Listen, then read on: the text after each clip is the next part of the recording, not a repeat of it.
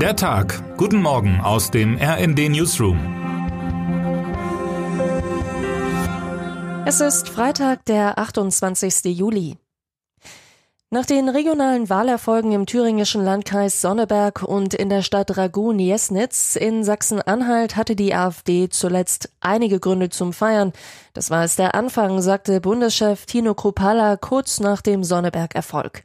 Dass die AfD dabei auch auf Bundesebene mit deutlichen Zugewinnen rechnet, unterstrich die Co-Vorsitzende Alice Weidel bereits mit ihrer Ankündigung, die AfD werde bei der kommenden Bundestagswahl 2025 einen eigenen Kanzlerkandidaten stellen. Die aktuellen Umfragewerte nähren die Ambitionen der AfD und wenn dann sogar noch CDU-Chef Friedrich Merz unverhofft von einem möglichen gemeinsamen Vorgehen mit der AfD auf kommunaler Ebene spricht, liefert die Konkurrenz sogar aktiv weitere Gründe für das offensive Auftreten der bekannten AfD-Parteigesichter. Mein Kollege Thoralf Kleven hat mit dem Historiker Thomas Weber unter anderem über die März-Aussagen gesprochen. Dieser warnt, eine solche Bagatellisierung könne der CDU teuer zu stehen kommen. Es wächst etwas von unten nach oben und führt zu einer Legitimierung und zur Salonfähigkeit der AfD. Der CDU wird das nichts nützen. Im Gegenteil, es kommt zur Verzwergung der Christdemokraten, wie man es in Italien oder den Niederlanden besichtigen kann. Wie gut die Stimmung bei der AfD nun aber tatsächlich ist, wird sich ab Freitag zeigen.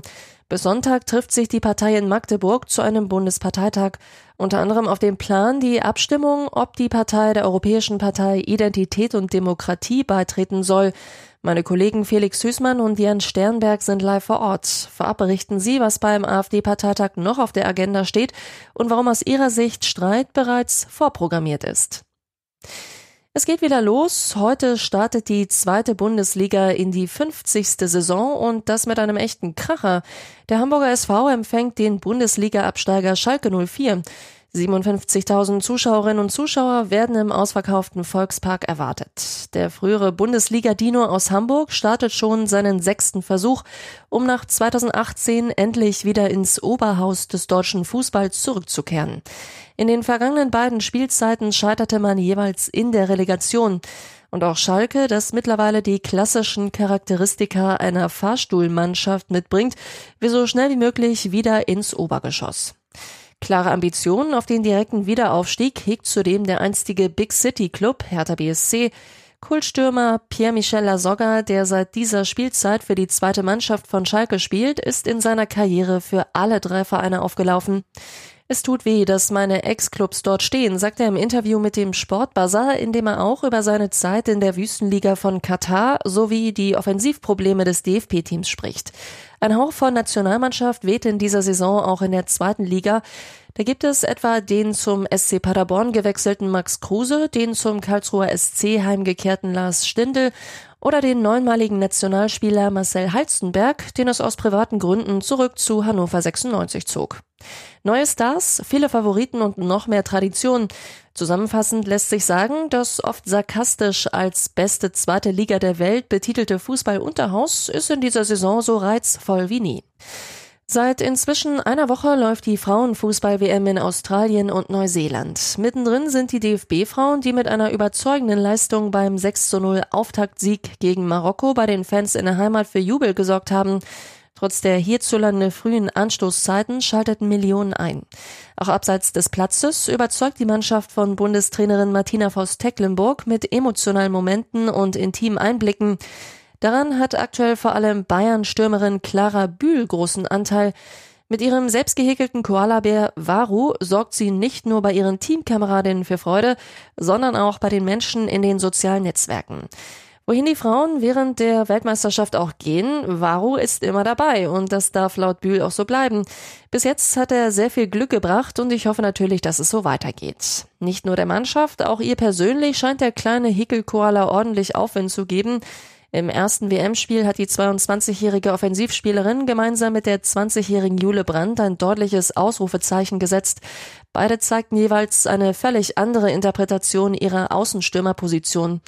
Für meine Kollegin Chantal Ranke, die die DFB-Frauen bei der WM vor Ort begleitet, ist deshalb klar, die Flügelzange Bühl-Brandt, so viel hat die erste Partie gezeigt, kann zur Herausforderung für jeden WM-Gegner werden.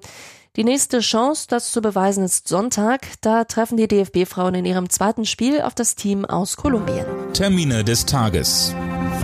11 Uhr. Familie und Weggefährten nehmen am Freitag in Kiel Abschied von der früheren schleswig-holsteinischen Ministerpräsidentin Heide Simones.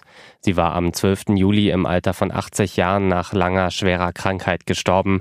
Zu der Trauerfeier in der Petruskirche erwartet die Landesregierung etwa 300 geladene Gäste und viele weitere Besucher. 13 Uhr. Bundesgesundheitsminister Karl Lauterbach und der Deutsche Hausärzteverband stellen an diesem Freitag eine gemeinsame Initiative zum Hitzeschutz in Deutschland vor. Erwartet wird, dass Lauterbach auch auf den Stand zum nationalen Hitzeschutzplan eingeht. Wer heute wichtig wird.